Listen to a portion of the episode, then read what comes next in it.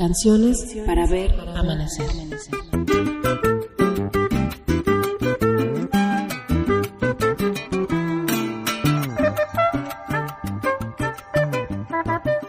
Canciones para ver amanecer.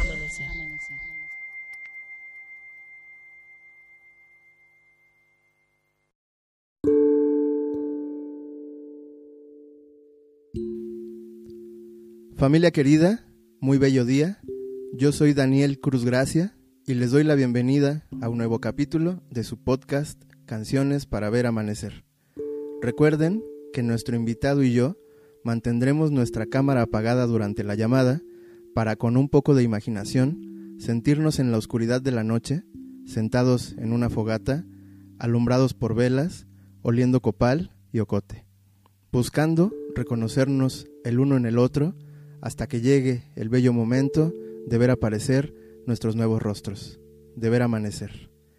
En esta madrugada tan especial, tengo el honor de ser acompañado y guiado por uno de mis amigos con más años de conocer. Por lo tanto, nos ha dado tiempo, a los dos, de transformarnos profundamente y radicalmente a la vista del otro. Ante mis ojos, él ha ido evolucionando de un alma inquieta a un rebelde, de un defensor a un eje familiar, de un hombre de conocimiento a un guía espiritual. Y yo diría que toda esta es la evolución del hermano mayor. Familia querida, es un honor presentarles a mi hermano del alma, Miguel Vargas. Miguel, ¿cómo estás, amigo? Bien, Dan, qué, qué, honor, brother, estar contigo esta, en este tiempo. Me encanta, muy hermosas tus palabras, bro y me encanta, me encanta porque llevamos cuántos años de conocernos, Dan. Pues, carnal, más de 30, ¿no? Imagínate, ¿no? Seguro. Qué gusto, bro, qué gusto estar acá. Gracias por la invitación. Es una, es una forma de, de sanar, sobre todo así lo veo. Y creo que en esta etapa de la vida que nos ha, pues, nos ha venido guiando hacia esto, ¿no? Hacia escucharnos, pero sobre todo también voltear a, ver y a pedir ayuda a veces, ¿no? Tanta gente que nos acompaña en el camino y a veces no nos tomamos el tiempo de, pues, de preguntar cómo están, qué andan haciendo. Por ahí nos vemos. El otro día platicaba con otra amiga muy querida, Cindy Leiva, que le mando un abrazo. Y hablábamos al respecto de que son tiempos en donde estamos muy en contacto porque es verdad que puedes ver qué está haciendo tu amigo en el Facebook, en el WhatsApp, en cualquier red social, pero poco eh, profundizas, por poco le preguntas si realmente está bien o simplemente te dejas llevar por su foto y, no te das cuenta realmente su, su realidad. Pero bueno, ¿cómo te ha tratado la vida estos años que no nos hemos visto?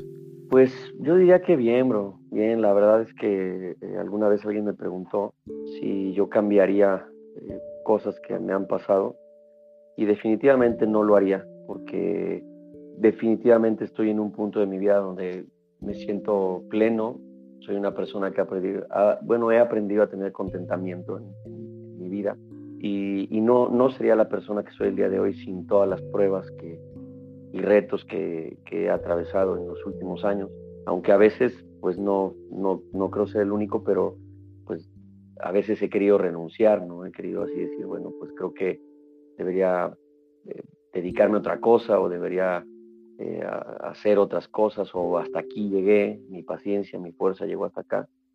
Pero por alguna, de alguna forma, eh, pues siempre eh, sale algo que me lleva hacia, hacia seguir caminando.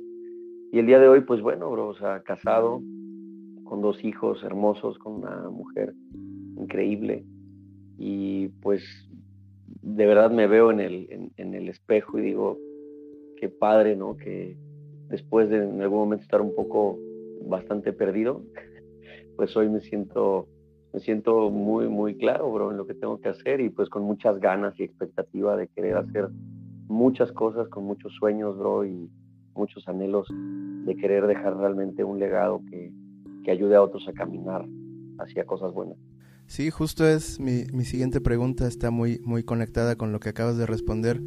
Y justo es eso, es, está conectada tu infancia, tu juventud y, tu presente con, tu vocación actual o decidiste borrar todo y comenzar de cero? No, bro, no, no. O sea, dentro de mi vocación, eh, definitivamente todo lo que he vivido tiene, tiene, es un ladrillo. O sea, todo, nada de lo que hago el día de hoy sería posible sin todo lo que he vivido. O sea, desde mi infancia, desde el hecho de que mis papás murieran y a muy temprana edad mis hermanos y yo nos quedáramos solos con mi abuela, las batallas que tuvimos, eh, la escasez, temporadas difíciles, todo eso ha sido, es parte, ¿no? Luego la adolescencia que la disfruté muchísimo, pero que también para mí fue de, muchos golpes, de muchos aprendizajes y de llorar mucho también. Eh, después, pues me ha ido ayudando a, a, entender en dónde estoy el día de hoy. Y como lo dije hace un momento, o sea, no sería la persona que soy sin haber recorrido todo ese camino. Y, y creo que he aprendido lo, lo que he aprendido, porque no es tanto que borre y vuelva a empezar, pero lo que he aprendido es que hay cosas que definitivamente del pasado eh, hay formas como correctas para acercarte a tu pasado y, a veces nos acercamos a nuestro pasado de forma incorrecta, creo yo, porque a veces nos acercamos al pasado como eh, muchas veces como con culpa o, recriminándote cosas o con dolor o con tristeza o, con enojo, ¿no? Es verdad. En lugar de darte cuenta que, que de dónde has de dónde has salido, ¿no? Que todo eso que está en el pasado, la forma correcta de verlo es de todo eso he salido y estoy aquí todo eso lo he librado y estoy aquí. Entonces, yo he aprendido a, no borrar, pero tampoco a acercarme a mi pasado de forma incorrecta, bro, sino a decir, todo eso es un testimonio de lo bueno que ha sido Dios conmigo. Qué bonito, qué bendición, hermano. Y fíjate que un poco a propósito, dejé que pasara primero la introducción, platicar un poquito, que la gente escuche tu voz, para poder entonces sí preguntarte, o más bien ayúdame a explicarle a la gente a qué te dedicas, porque eh, hablar de vocación normalmente en este espacio han venido pues directores de cine, han venido pintores, escritores, eh, amigos terapeutas, músicos sobre todo. Eh, ¿Cuál es tu vocación? ¿Podrías ayudarme a explicarle a la gente a qué te dedicas? Claro que sí, bro. Pues digamos que decirlo de forma muy, muy sencilla, soy pastor. Soy pastor de una iglesia cristiana desde hace ya 12 años. Eh, camino en la fe, en la fe cristiana desde hace 17 años. Este 17 de octubre cumplo 17 años de caminar en la fe. Y bueno, creo que la vocación pastoral mucha gente la ve, o, sí, la función pastoral mucha gente la ve o la, la, la empareja con el rollo de ser predicador, ¿no? Aunque eh, como pastor predico, ¿no? Es parte de mis funciones Realmente la función pastoral lo que hace es, eh, como lo dijiste hace un momento, es convertirte en un hermano mayor para guiar a otras personas hacia un camino de, una vida, una relación genuina con Dios. Y, que, y mi trabajo al final es volver a la, a la gente cada vez, que la gente cada vez dependa menos de mí para, para acercarse a Dios y que cada vez estén ellos más cerca, que se vuelvan más dependientes de Dios. Que aprendamos a escuchar juntos a Dios, aprendamos a examinar su palabra, a caminar en ella. Y sobre todo, bueno, pues ser colaboradores de Dios en la tierra, ¿no? Eh, eh, en nuestra forma de ver las cosas. Somos colaboradores de Jesús en el establecimiento de su reino en la tierra y hacemos eso a través de, de querer ser como Él, ¿no? De amar como Él, de perdonar como Él, de vivir la verdad como Él la vivió, pero también eh, en, cierto sentido, y pues a lo mejor suena un poco extraño para mucha gente, pero también manifestar poder, un poder sobrenatural. Es bien curioso porque en esta temporada de pandemia de ya casi dos años, hemos experimentado una cantidad de milagros increíbles, increíbles, increíbles, cosas totalmente sobrenaturales que hemos vivido en nuestra comunidad. Y bueno, es parte de, caminar en, esos, en esas sendas detrás de Jesús y, y eso es lo que hago, bro. O sea, predico la palabra, eh, oro por personas, doy consejería, eh, estudio mucho la palabra, bro. Me encanta enseñarla. Pero sobre todo es el rollo de, todos los días tener una relación con Dios y tratar de ser una persona que realmente eh, pues pueda reflejar el amor de Dios aquí en la tierra. Qué bonito, hermana. Fíjate que estoy leyendo las preguntas que tengo preparadas para ti porque obviamente tengo muchas dudas al respecto de, este camino espiritual, como yo me imagino que gran parte de la población.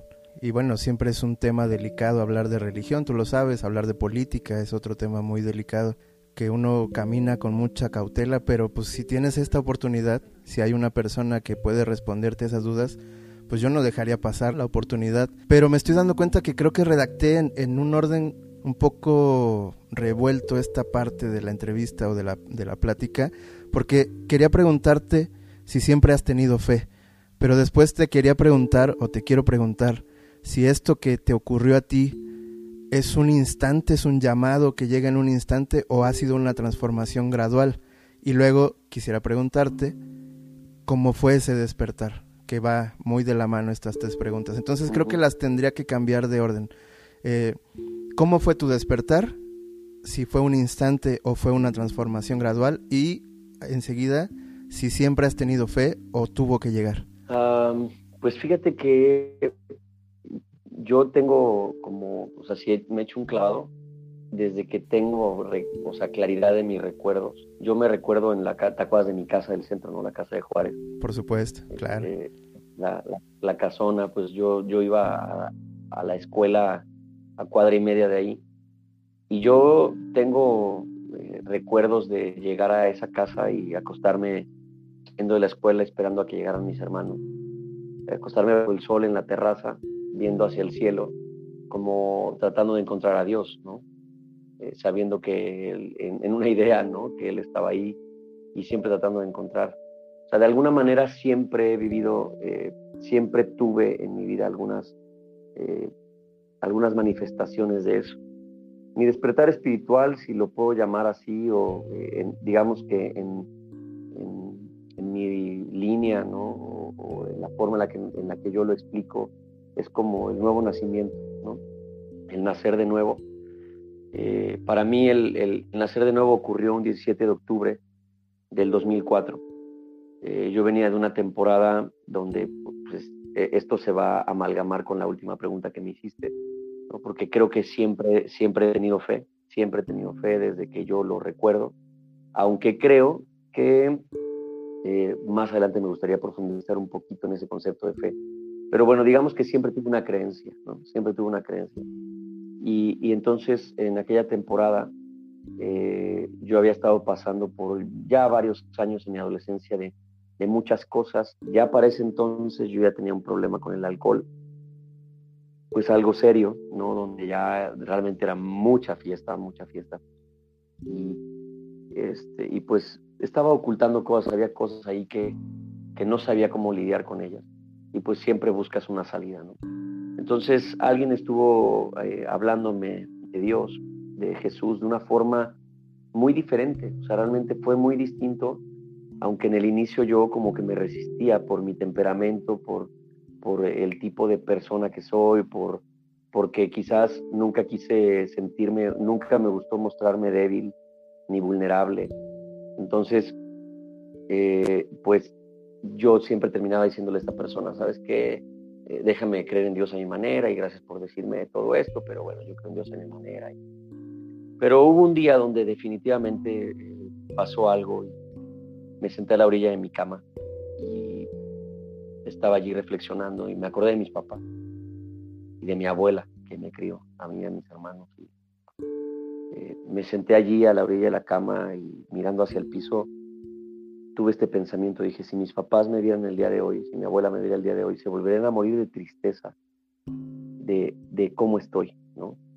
De cómo estoy, de cómo no tengo una visión de futuro, de, de que literalmente estoy desperdiciando mi vida, estoy, no estoy haciendo nada con, pues, con lo que me, con lo que me fue dado, con los dones, con los talentos, con nada, o sea, no estoy haciendo nada y estoy dañando mi cuerpo con tanto alcohol.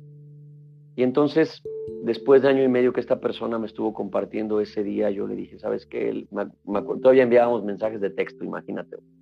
Entonces, eh, le mandé un mensaje de texto y le dije, oye, ¿dónde está tu iglesia? Quiero ir mañana.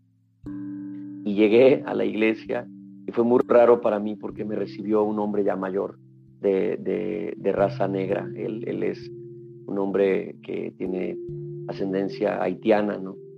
Y, me recibió y me abrazó, ¿no? Y me dijo, joven, qué bueno que estás aquí, porque Dios tiene algo para ti. Y yo me sentí muy raro porque dije, ¿por qué me abraza? ¿no? Pero por dentro también me sentí bien de que me abraza. Entonces ya luego entré, escuché la conversación, la predicación del pastor. Y yo, Dan, o sea, estuve literalmente toda la reunión evitando llorar, sin éxito. O sea, todo el tiempo estuve llorando, todo el tiempo. No quería que me vieran llorar, pero todo el tiempo estuve llorando. Porque en, en, ese tiempo, en ese tiempo que este hombre estaba predicando, literalmente yo escuchaba una voz dentro de mi cabeza que me decía cosas como, yo te conozco, sé quién eres, no tienes que fingir conmigo. Y yo de repente había momentos donde decía, ya me estoy volviendo loco, ya me estoy aquí como sugestionando con todo el ambiente, ¿no? O sea, ya me está pasando aquí algo. Pero escuchaba eso, y al final pues hubo una, un llamado, una invitación de, decir, bueno, ¿quién quiere realmente eh, empezar de nuevo ¿no? con, con Dios? tener una vida nueva con Jesús, empezar de nuevo. Y recuerdo que como en una caricatura, o sea, por un lado yo sentía que una voz me decía, no te levantes, y otra me decía, sí, levántate porque lo necesitas. Y había una batalla ahí. Y me levanté, levanté la mano y dije, yo lo quiero. Mientras yo iba caminando hacia el frente, de hecho te tocó ir a ese lugar, porque ahí es donde nos reuníamos hace muchos años, si fuiste alguna vez. Sí, claro. Eh, y, y, entonces este, caminé hacia el frente por el pasillo y recuerdo que mientras iba, iba caminando hacia el frente, yo iba como negociando con Dios, ¿no? Y decía, Dios, quiero que cambies mi corazón, mi vida, pero no me quites esto, no me quites lo otro. Y hace cuenta que el pastor que estaba predicando eh, era brujo, porque decía, pero Dios no quiere el 99% de ti, el 100%, entrégale esto, entrégale lo otro. Y cada cosa que mencionaba es lo que yo le estaba diciendo a Dios que no quería que me quitara, ¿no? O, renunciara a eso. Claro. El punto es que ese día, 17 de octubre del 2004, yo le dije a Jesús, Jesús, yo realmente eh, no sé si este es el camino, no sé si este sea el lugar adecuado. Lo único que yo te pido es que cambies mi vida. Si este es el punto, si este es el lugar, cambia mi vida. Y después de que lloré con tanta fe, Dan, o sea, yo sentí literalmente que perdí peso. O sea, me sentía físicamente muy ligero, muy ligero. Y ahí fue donde yo cobré conciencia de la persona de Jesús como tal. ¿no? Dejó de ser un concepto en mi cabeza, una idea, una tradición, y empecé a darme cuenta que era una persona que estaba viva, empecé a entender el sacrificio que hizo por mí en la cruz, y ahí fue donde, donde yo literalmente pues desperté ¿no? a la vida espiritual, y así fue. Entonces, esto responde a tu primera pregunta. ¿no? La segunda ya se me olvidó, bro. Sí, pues no, pues responde juntas, juntas las tres me parece. Esto de si es un llamado o es un instante o, más bien es un camino, me parece que hay un concepto muy bello de la religión o más bien, pues sí, creo que es religioso, pero cuando termina uno de rezar y dice por los siglos de los siglos, amén, ¿no? Entonces yo entiendo que ese momento que abarca los siglos de los siglos, según mis anotaciones a, la fecha, para mí los siglos de los siglos están ocurriendo justo ahora, pues, ¿no? Es el eterno presente en donde eres divino y si te das cuenta, eh, pues estás en esa conexión que tú acabas de, pues, de describir de manera tan, tan bella, tan, tan gráfica, que además se conecta con, con otras formas de fe, ¿no? Y ahorita querías tú ahondar al respecto de la fe, pero para poder dar... Eh, un poquito, ampliar un poquito el concepto, nada más entre lo que dijiste, decías, tú le hablabas a Dios tirado en el pasto antes de este llamado. ¿Cómo era ese Dios entonces, antes y después? ¿Cómo lo imaginabas? ¿Tenía una forma física o solo era una idea, era un nombre? ¿Cómo era? No, pues de, de, niño me imaginaba a, Dios, pues quizás como te lo reflejan, ¿no? Hay candado, con el cabello largo. Y me imaginaba que pues su reino estaba hecho de nubes, ¿no? Y eso es lo que yo buscaba de repente en el cielo, ¿no? Encontrar esa cara, ese rostro. Siempre me lo imaginé como de buen humor eh, mientras era niño. Después, cuando entré a la adolescencia y ya más a la juventud, eso, ese concepto empezó a cambiar. O sea, siempre lo imaginé bueno, siempre lo imaginé como eh, de buen humor o, amoroso, pero también vas escuchando cosas, ¿no? Y vas viendo cosas. Eh, ves películas, escuchas cosas, tienes conversaciones empiezas a leer y de repente en algún momento, no sé por qué, empecé a creer que él podía ser un Dios que pudiera ser un Dios de, castigo, de enojo, ¿no? Eh, de, ese, Dios que a veces te podrías atemorizar de una forma incorrecta, ¿no? Como si te persiguiera para, para castigarte, como si al enojarse te abandonara. Y, empecé como a, tener también ese tipo de, de experiencia, ¿no? Porque de alguna forma en mi corazón yo decía, creo en Dios, digo que creo en Él, pero no hago cosas o hago cosas que, que no le agradan. Entonces, pues era muy cómodo para mí decir, pues tengo una, hago una imagen de un Dios en mi mente que me permita hacer cosas que yo quiero hacer, aunque sé que mi conciencia me dice que no son correctas, para que no me sienta juzgado por ese Dios. empecé a tener muchas cosas alrededor, conversaciones con amigos, eh, cosas de las que te vas decepcionando, ¿no? Gente que en algún momento, cuando eras niño, te vas, bueno, o sea, personas que representaban algo que tenía que ver con Dios y luego creces y te das cuenta de cosas que, que dices, caray, o sea, ¿cómo es posible que esta persona que habla tanto de Dios pase por estas situaciones? O sea, o sea, tan intencional o tan mal intencionado en esto. Y, y entonces muchas cosas como que se rompieron, aunque nunca dejé de creer pero, pero definitivamente dejé de estar como en una búsqueda ¿no? de él y más bien iba tratando de encontrarme con, pues, o, de buscar lo mío, de buscar mi felicidad, de buscar mi propia plenitud, mi gozo. Y muchas veces lo busqué de formas equivocadas que al final me satisfacían por un tiempo, pero después venía un vacío más grande, ¿no? Claro. Entonces, eh, el día de hoy, pues obviamente mi concepto de Dios es totalmente diferente, ¿no?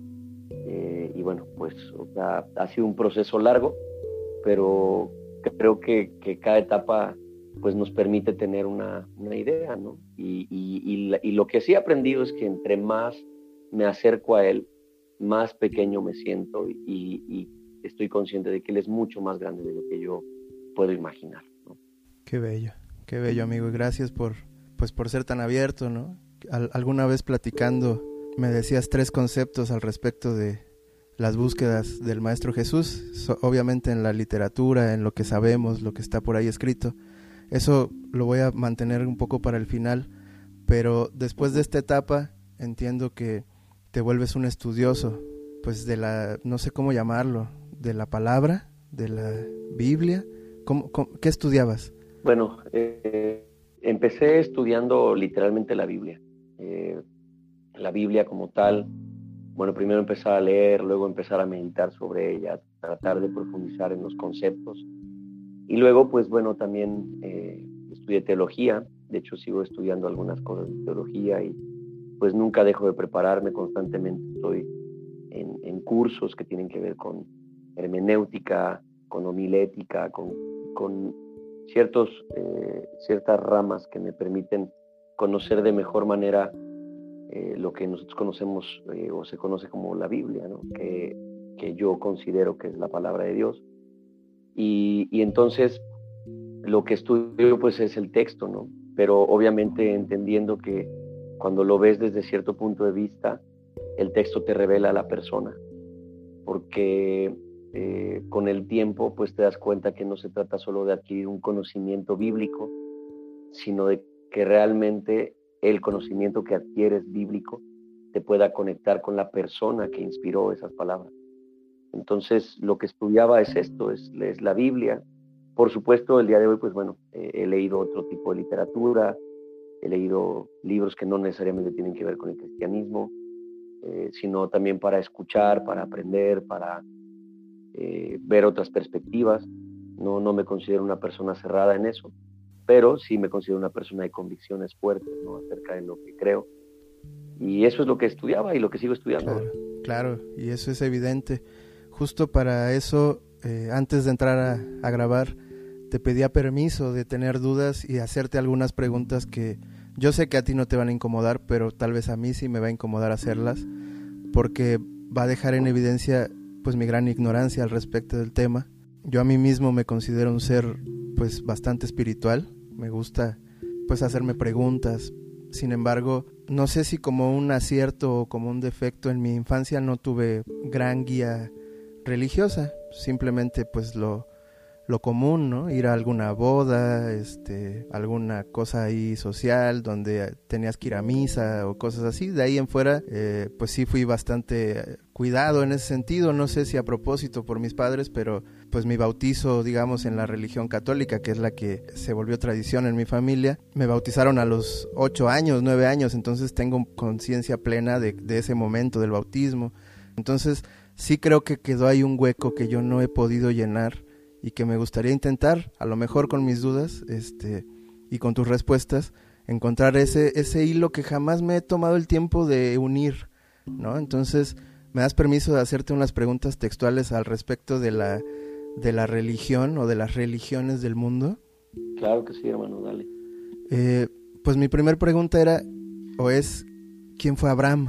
Mm, Abraham es conocido como el padre de la fe, ¿no? Eh, un hombre de una región, un hombre al que dice la Biblia que, que Dios y Abraham fueron, se volvieron prácticamente amigos. Eh, un hombre que conocido, por ejemplo, en el ramo de la eh, línea judía es un patriarca, en la, en la cuestión cristiana es un padre de la fe y pues es el, digamos que la persona a la que Dios llama, con la que tiene un encuentro para darle una promesa y sobre, esa, y sobre él descansará la promesa de la cual después vendría todo el pueblo judío y posteriormente Jesucristo. Pero lo interesante de todo esto es que Abraham, al ser mencionado como padre de la fe, hay una, hay una promesa que Dios le da a Abraham y le dice, en ti serán benditas todas las, todas las familias de la tierra, ¿no? Y eso es algo increíble porque no solamente eh, aplica para, pues para los judíos, sino para todas las personas. Entonces, eh, él para, en, mi punto de vista personal, Abraham es el reflejo de una persona que le cree a Dios, ¿no? Que le creyó a Dios, que le creó sin ver, le creyó sin ver, ¿no? Y, caminó por fe.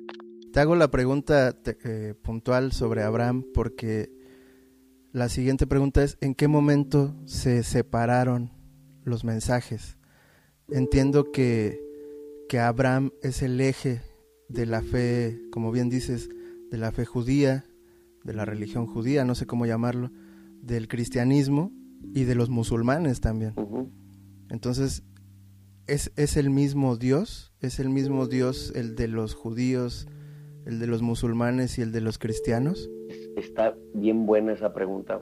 Está bien, bien, bien, bien creo que aquí tendríamos que ir a un, a un punto un poquito anterior, porque eh, si nosotros lo vemos desde una forma, desde la, la, lente que tú estás enviando, podríamos pensar que, eh, por ejemplo, Abraham es mencionado, ¿no? O es tomado como un patriarca, por ejemplo, por judíos, por, por musulmanes, ¿no? Eh, por, por, la fe cristiana es, es un padre de la fe pero el punto es ir un poquito eh, atrás de eso, o sea, yo iría un poquito más allá. Eh, porque tú preguntabas, bueno, ese es el mismo Dios, es el mismo Dios para, para todos. Eh, Abraham tiene un encuentro con un, con un hombre llamado Melquisedec. En algún momento Abraham está ahí en medio de una batalla y Melquisedec es un sacerdote que aparece en la Biblia y se describe como un sacerdote que no tuvo que no tiene genealogía, ¿no? Y entonces se interpreta que este sacerdote representa a Jesús literalmente. Entonces, eh, porque es Melquisedec, sacerdote, pero también conocido como rey de Salem. Y esa palabra Salem luego se, eh, se cambia por Shalom, o también es la palabra con la que después se agrega el nombre Jerusalén, y que significa literalmente rey de paz. Rey de paz. Y Jesús es conocido como el Rey de paz. Entonces, en, la, en el Antiguo Testamento, que es donde figura mayormente Abraham, eh, hay, una, hay, una constante de ciertas cristofanías que él tiene. Él tiene ciertas, ciertos encuentros con Jesús, aunque Jesús no se presentaba como tal. Entonces aquí el punto que yo a lo que quiero llegar es que eh, ¿En qué momento se separa el mensaje? ¿Es el mismo Dios? ¿No es el mismo Dios? ¿Qué es lo que está pasando? Eh, el centro, digamos que el, el punto que hace que los mensajes tomen ciertas vertientes eh, no es Dios como tal, sino específicamente la persona de Jesús.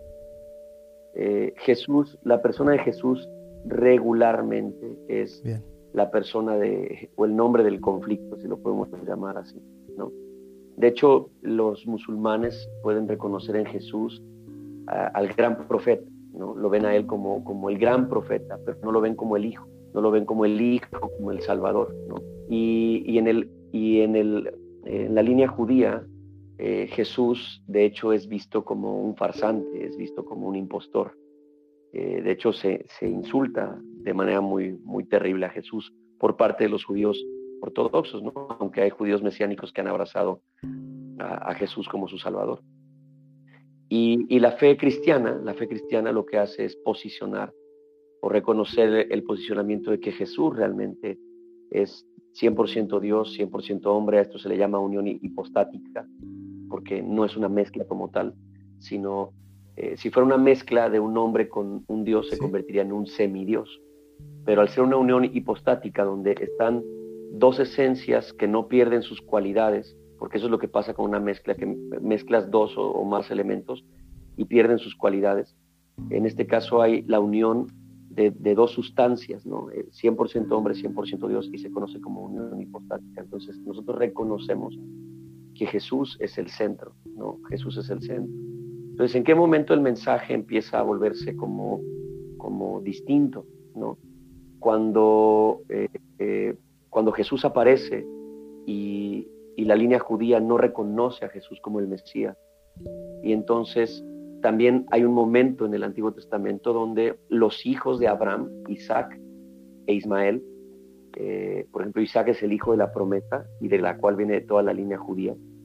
Y luego Ismael, de, Ismael descienden todos los árabes. Entonces, eh, los dos son hijos, pero en algún momento Abraham, eh, Ismael y su madre Agar, que es una egipcia, se van por otro lado y Abraham se queda con Sara y con Isaac.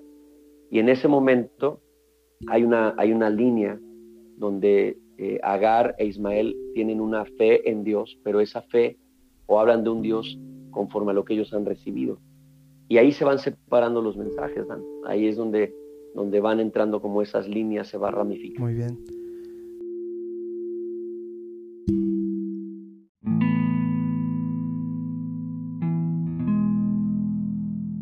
Amigo, perdóname que cada que respondas van a ir surgiendo nuevas dudas en mí. Eh, a lo mejor te voy a hacer una pregunta muy simple o muy obvia, pero no lo sé. Entonces, ¿el Antiguo Testamento es la Torah? No, la Torah eh, es conocido, la Torah eh, incluye la parte de la ley. La ley está establecida en los primeros cinco libros de la Biblia, que se denomina el Pentateuco, ¿no? donde viene Génesis, Éxodo, Levítico, Números y Deuteronomio. Esos son los primeros cinco libros de la ley. Y esa es la Torah, es la ley lo que se conoce como, como la ley. Eh, entonces, cuando tú escuchas eh, la Torah eh, por, por, parte del pueblo judío, se refiere a, los, a, la ley que viene contenida en, esos, en ese compendio de esos cinco libros. Oh, muy bien. Sí, tenía esa duda, me parece que, que ocurren en el mismo tiempo, ¿no? Como cuando son entregadas las, los, los mandamientos, cuando Vaya, sí, como tú decías, eh, justo antes de que aparezca el Maestro Jesús, eh, ocurre todo esto, ¿no? Que ocurre en la Torah y ocurre en el Antiguo Testamento. ¿Es, es así? Sí, aunque no todo es eh, necesariamente como al mismo tiempo. porque, bueno, pues obviamente hay una cronología en las cosas. Quien, La tradición enseña que todo el Pentateuco, esos primeros cinco libros, le fueron revelados a Moisés.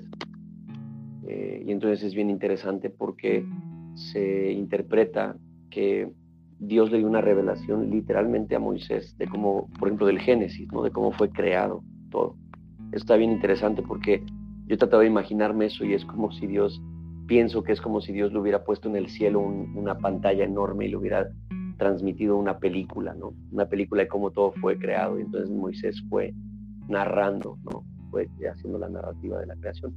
Entonces, ahí ocurre en esto, ¿no? Eh, o sea, el Génesis que narra el principio, como su nombre lo dice, ahí en Génesis aparece Abraham, aparece Isaac, aparece Jacob, luego en Éxodo aparece Moisés y viene la salida del pueblo de Israel de la esclavitud, luego viene eh, eh, Levítico, ¿no? Que son, es la entrega de, de las leyes rituales, de las leyes sanitarias, de las leyes sociales, eso también está bien interesante. Te recomiendo, por cierto, un libro que en algún momento lo puedes leer, se llama eh, Introducción al modelo social del Antiguo Testamento.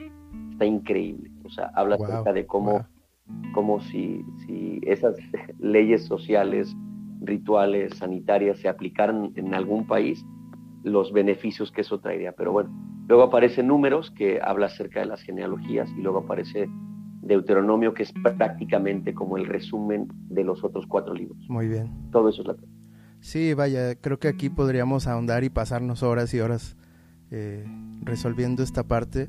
Pero ahora quisiera, digo, dejando el gran paréntesis de todo lo que hay que estudiar al respecto de, de esta, de, esto que llamas el Génesis y bueno, toda la cronología de antes de Cristo, que además de ser eh, una medida espiritual, también es una medida social y política, ¿no? Tanto es que nuestros días se cuentan a partir del nacimiento del Maestro Jesús y hay una cuenta regresiva antes de que Él naciera, entonces eso nos indica su fuerza y su, su importancia en nuestros días.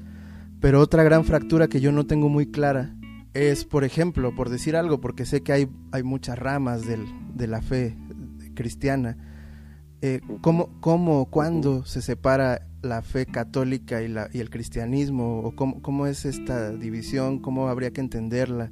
¿Cómo se puede uno acercar? ¿Una es eh, distinta? ¿Cómo, es esto? Sí, es una pregunta también muy buena, Dan. Fíjate que eh, en los más o menos por ahí del 1520-21 eh, surge un hombre llamado Martín Lutero. Y bueno, pues ahí se da algo conocido como la reforma protestante.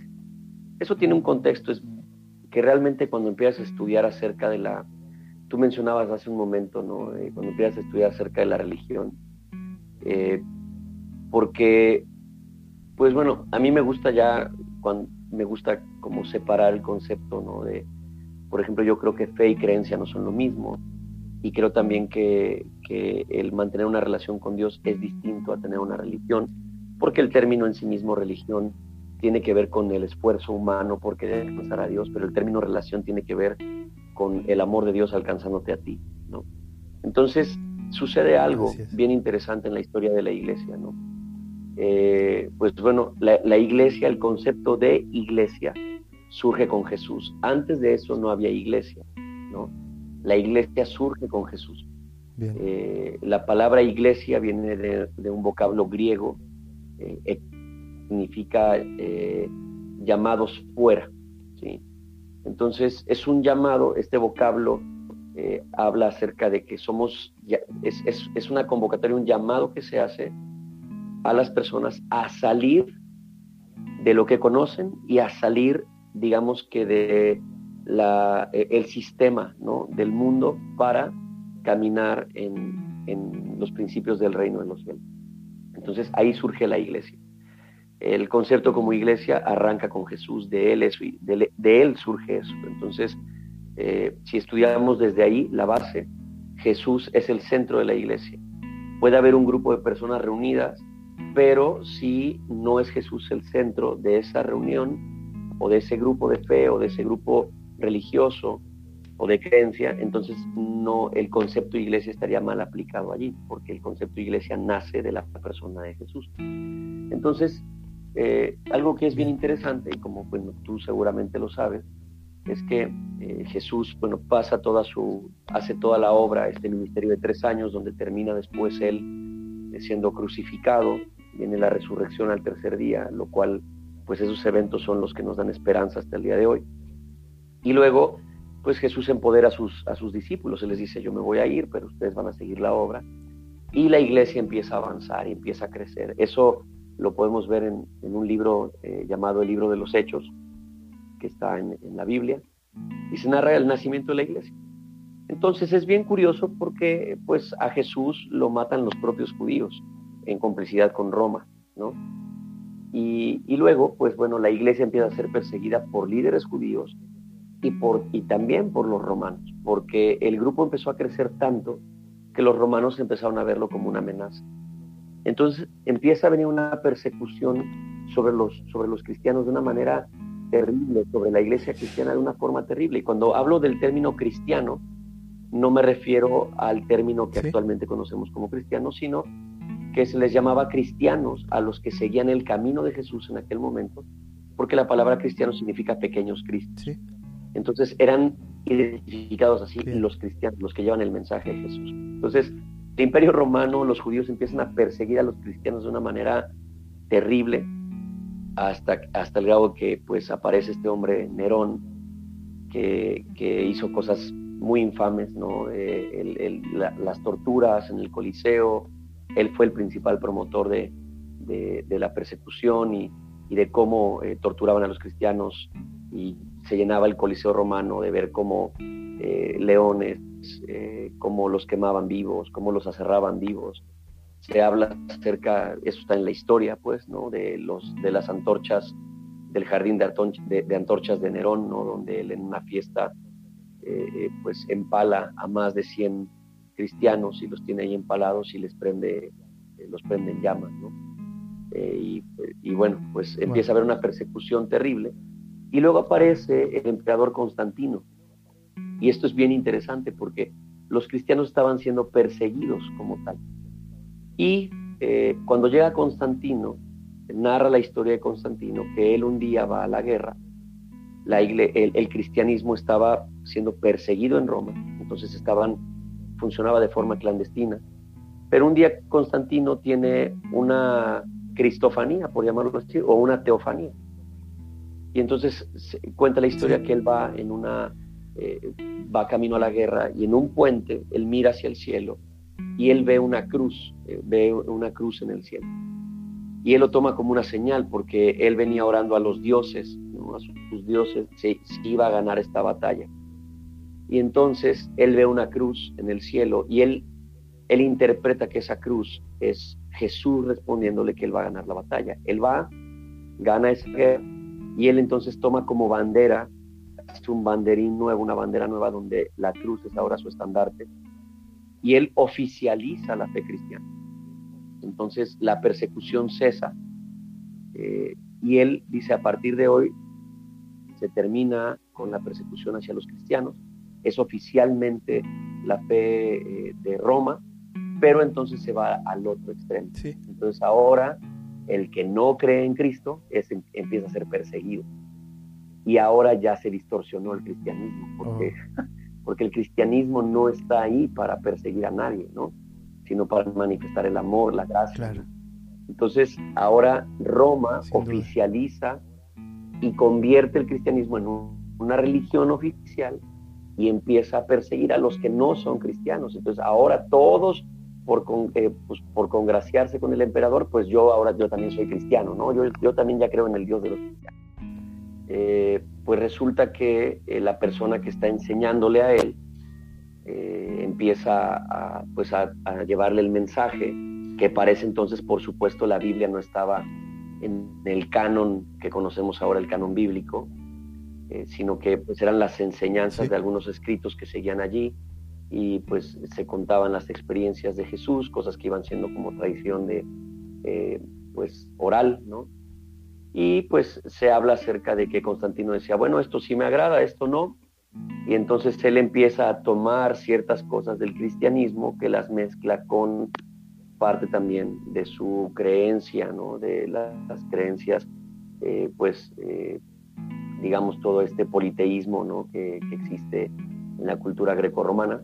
Y entonces él empieza a hacer un, poco de mezcla acerca de eso. Y entonces este hombre, que es el primero que le enseña, él, él al estar en Roma, eh, él establece a ese hombre que le enseña a su maestro, este cristiano que le enseña, lo establece como el obispo principal de todo el imperio romano.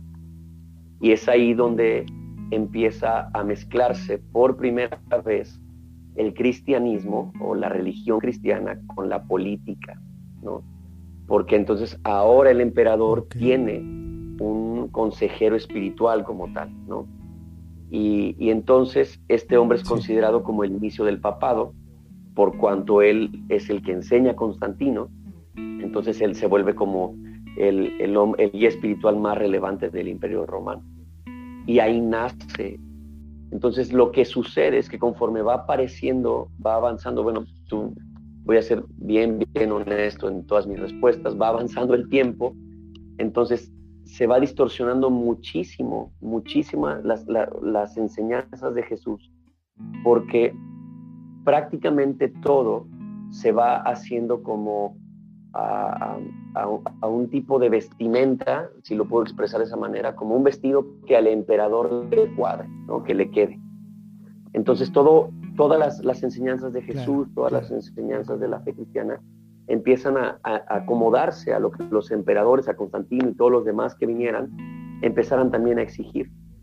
Y entonces llega un momento en que el catolicismo, inclusive, y digo esto con mucho respeto para quienes nos escuchan, pero el catolicismo como tal, ¿no? el catolicismo romano, pues empieza a, volverse una, una, religión oficial al grado de que, pues bueno, ya por ahí del 1500, eh, pues eh, surge este hombre llamado Martín Lutero.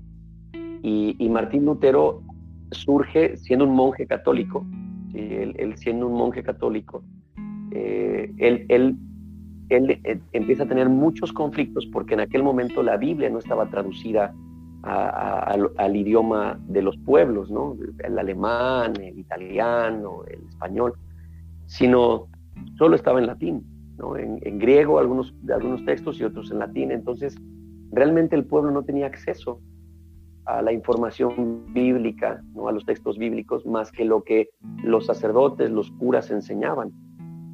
Entonces empieza a haber una situación muy marcada porque la Iglesia Católica empieza a ser sumamente eh, insistente. Para poder salvar el alma, necesitas las indulgencias.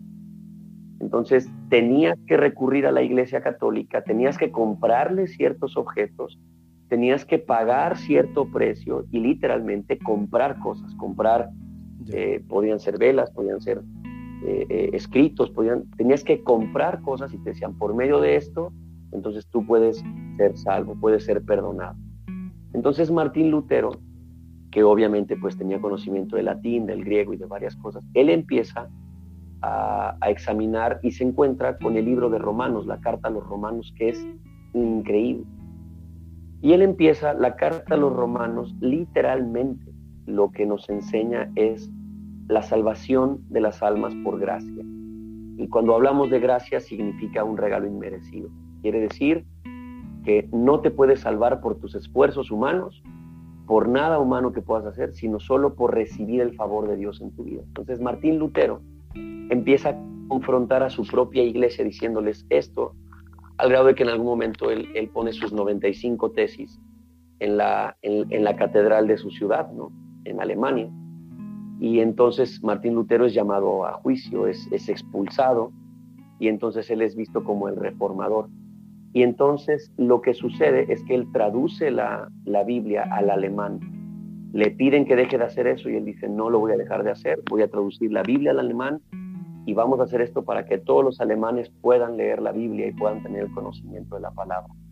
Y de ese punto llamado, eh, a ese punto se le llama históricamente como la reforma protestante.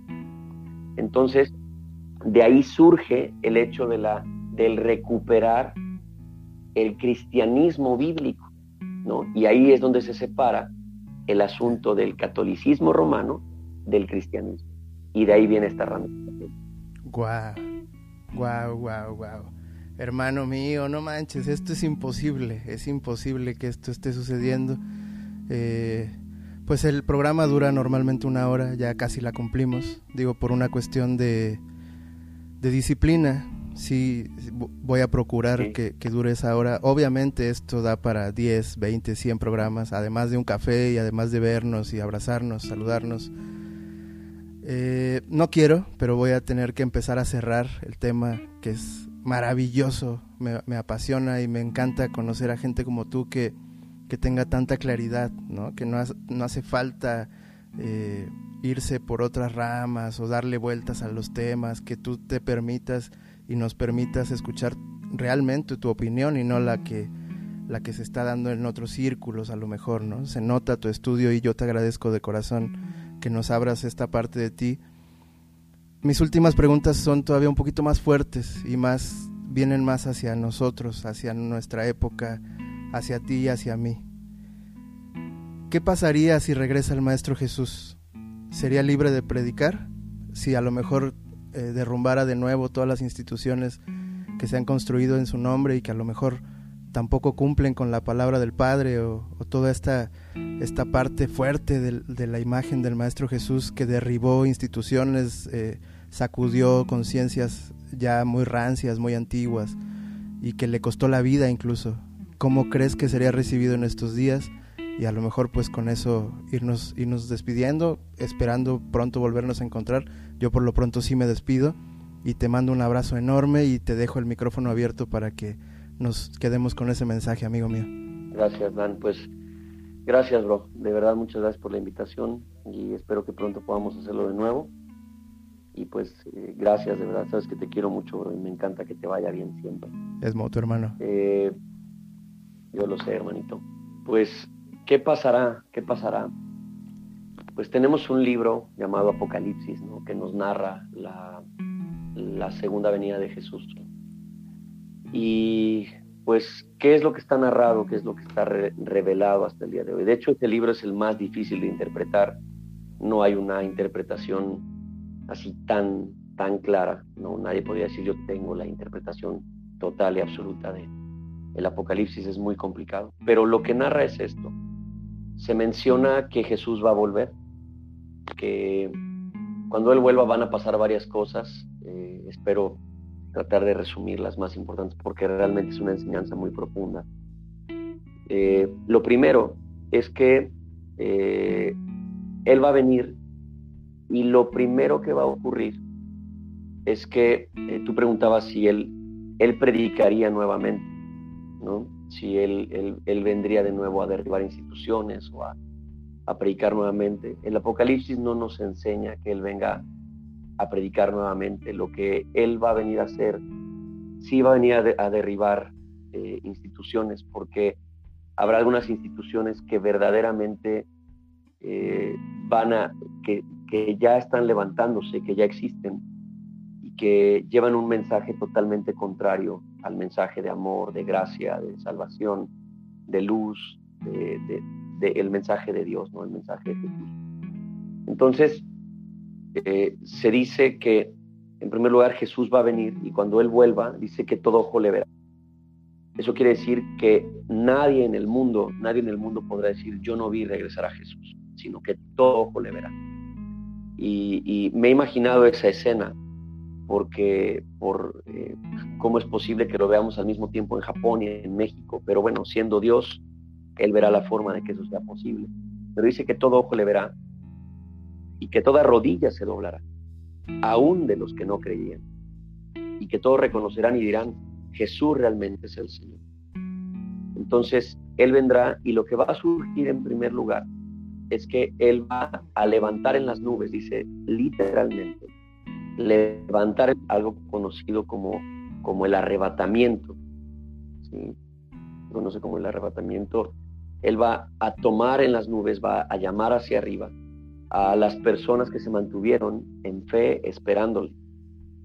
Y luego, con ese eh, grupo de personas, establecerá un reino conocido como el reino milenial o el reino de milenio, que van a ser mil años de establecimiento en la tierra, donde Él estará reinando con aquellos que creyeron y confiaron realmente en Él. Y ese reino milenial será eh, como serán mil años de un reino universal totalmente en paz, totalmente en justicia, totalmente en bondad, totalmente como debió haberse gobernado la humanidad desde siempre. ¿Para qué? Para darnos a todos un concepto de cómo, cómo reina el Rey de Gloria, ¿no? Y terminados esos mil años, vendrá algo conocido como el juicio de, del trono, ¿no? del trono blanco. donde la primera persona que aparecerá frente a él será Satanás. Y digo persona porque tiene características de persona, es inteligente, tiene sentimientos, toma decisiones, ¿no? Entonces, Satanás será el primero en ser eh, llamado a ese juicio, será hallado culpable y entonces él será el primero en ser llevado a un lugar llamado el lago de fuego. Y entonces ocurrirá el juicio final, ¿no? Eso es lo que la Biblia nos enseña en Apocalipsis entonces, ¿cuál es, eh, ¿cuál es el mensaje que se lanza en esto? ¿O por qué nosotros predicamos? ¿Por qué yo predico? ¿Por qué hablo de Jesús? Porque lo que Jesús nos enseña en su palabra es que llevemos su mensaje de esperanza, de salvación, recordarle a la gente que Él tiene los brazos abiertos, que Él sigue perdonando el día de hoy, que Él sigue amando el día de hoy, que Él sigue recibiendo a las personas como vienen, pero que nos ama tanto o sea, Él me recibe como yo vengo, pero me ama tanto que no me va a dejar como estoy. Y, entonces el mensaje es, volvamos nuestra vista, nuestro corazón a Jesús, para que cuando Él vuelva en su segunda venida, cuando Él venga en su reino y en su gloria, eh, entonces podamos estar en una vida eterna con Él, ¿no? Y podamos reinar con Él durante esos mil años. Y cuando se cierren esos mil años, y venga el juicio, después Él hará un cielo nuevo, una tierra nueva y estaremos entonces en una eternidad viendo a Dios, cantando a Dios, eh, felices en un lugar donde no hay llanto, donde no hay enfermedad, donde no hay miedo, donde no hay hambre, donde no hay pobreza, donde no hay muerte, sino será todo, todo totalmente vida eterna, alegría, gozo, paz y una plenitud increíble. Eso es lo que nos enseña la Biblia acerca de la, de la segunda venida de Jesús. Eso es lo que yo he aprendido, es lo que creo, es lo que enseño y es lo que espero que suceda, querido. Wow. Amén. Hecho está, que así sea, hermano mío. Te abrazo, te agradezco. En mi, en mi tamaño, en mi estatura, te bendigo como puedo. Eh, y nada más. No, no podría sumar nada a tus palabras solo te escucho con mucha, mucha atención y sé que más personas, sobre todo muy allegadas a mí, mi madre, mis tías, te van a escuchar con mucha atención. Por lo tanto, te vuelvo a agradecer por estar, por ser firme, por, por ser roca, por ser piso firme.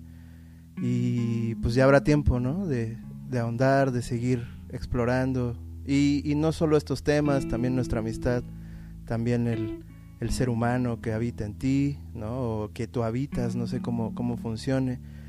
Eh, pero por lo pronto, amigo, pues que todo esté bien en tu vida, que nos veamos muy pronto, por favor, y que en otro tenor, pues sigamos también recordando nuestro caminar que, que va de la mano siempre con esto. Siempre terminamos hablando de lo que nos lo que nos llena el alma y por eso es que estás este día aquí en este micrófono. Te abrazo con todo el alma y nos vemos pronto, ¿no? Claro que sí, hermanito. Te mando un fuerte abrazo también y saludos a toda la familia, bro, a tus hermanos. Me encanta también ver los que van creciendo y desarrollando lo suyo. Y pues, de verdad, bro, eh, me, sorprende. Ya tendremos, me encantaría un día que pudiéramos hablar de, cómo esa generación, ¿no? En, lo que estamos cada uno, ¿no? Es, es, bien, es bien interesante, ¿no? Eh, donde están Fai, Chucho, tú, eh, yo, o sea, todo lo que ha pasado con nosotros, todas las experiencias, las vivencias, bro, tantas risas, tantas cosas que pasamos, me parece que de verdad es algo que valdría la pena hablar, porque no sé si soy yo, pero me parece que somos, fuimos un grupo, una generación que tiene algo especial, bro, porque eh, están pasando cosas, o sea, pasan cosas de, de verdad sobrenaturales en nuestras vidas. Entonces, gracias, bro, yo también te bendigo, eh, le pido a, Jesús, bro, que, que, te bendiga grandemente. Y Dan, me encantaría que me dieras solamente un minuto, me encantaría orar por ti. Por orar favor, por La, gente que nos escucha y bendecirlos, bro, y, pues despedirme orando, ¿vale? Oh, gracias, sí, gracias. Amado Dios, gracias por este tiempo y gracias, Señor, porque nos permites platicar acerca de ti, de tu grandeza, de tu amor, de tus planes maravillosos.